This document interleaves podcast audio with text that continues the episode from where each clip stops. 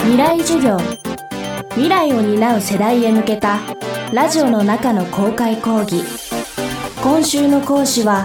東京工業大学准教授の伊藤麻です。未来授業今週は記憶する体で見つけたニューノーマルというテーマでお送りします。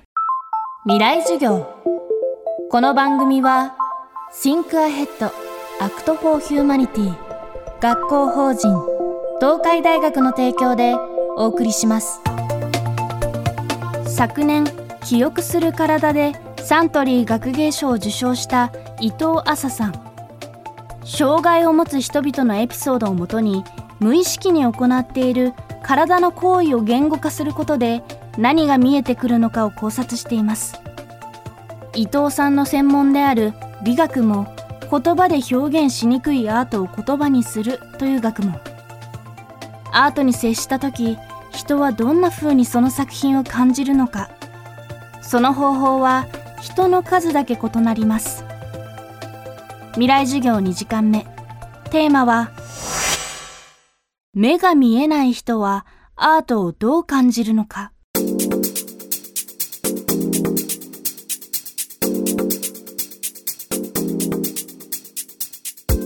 音がすごい敏感な人もいれば、えー、と触覚触る。で触るって言っても手じゃなかったりするんでね。こう顔の顔面に当たる空気の流れだったり足裏の感触だったり、あ、そういう触覚が敏感でそこを重視してるよって人もいればあんまりもう頑張らないよっていう人も あのどんどん人に聞いちゃうよっていう。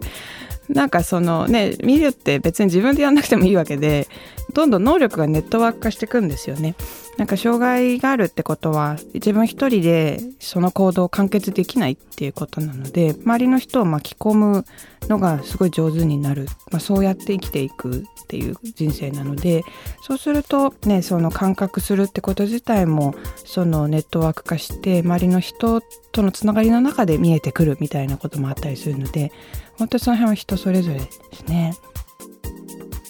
視覚障害を持つ人が目を使わずに作品を見るための具体的な方法さらに伺いました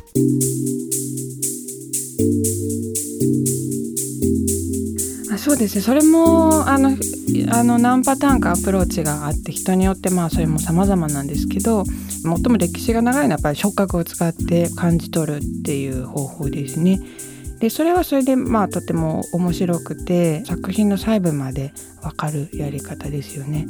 あの前ちょっとワークショップやったことがあってあのジャコメッティが作った像っていうのをあのみんなで模造するそれと同じものを粘土で作るみたいなことをやったんですよねそうすると作んなきゃって思うからみんなめちゃめちゃよく触るんですよねそのジャコメッティの像を。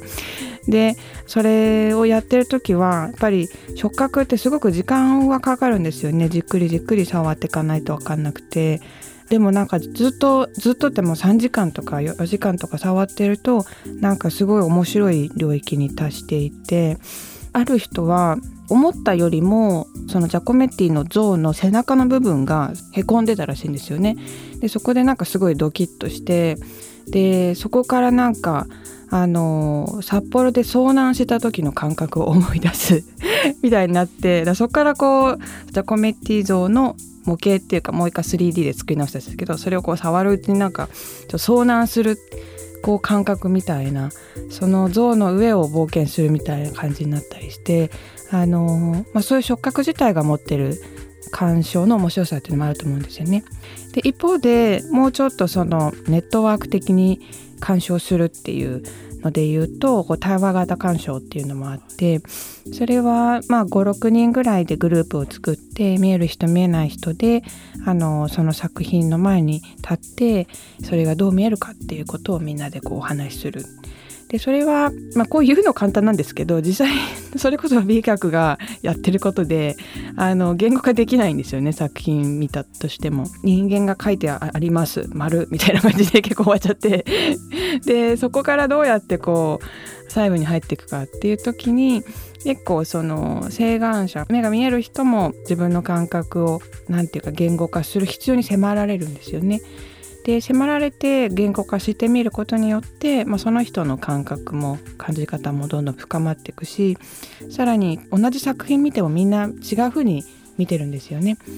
でその全然違う意見みたいなものをが同時に出てくるってことがやっぱ面白くて、まあ、視覚障害の方も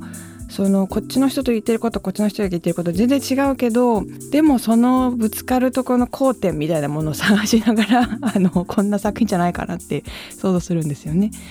と同時になんかやっぱりどうしても視覚障害の方って目が見えることは正解を知ってるって思ってるところがあるのであのそうやって言語化した時にみんな実は違うことを思ってたっていうところがなんか見えるっていうことがそんな絶対的じゃないんだなっていう相対的なものになっていって別の方をするとこう生理的に見えるか見えないかってあんま重要じゃないんだなっていうか感じがしてきてセンスデータとして入ってきたものを自分なりにどうこう解釈したり膨らますかっていうとこがやっぱり見るってことのかなりの部分を占めてるわけですよね。そうなってくると生理的な資格を持ってなくても全盲であったとしても見るっていう過程にはこう参加できるわけで。そういうふうになんていうか見るってこと自体の価値観みたいなのが変わってくっていうのがその対話型鑑賞のすごい面白いところですね。未来授業。今週の講師は美学者の伊藤麻さん。今日のテーマは目が見えない人はアートをどう感じるのかでした。明日は理想の社会に欠かせないとされるダイバーシティについて考えます。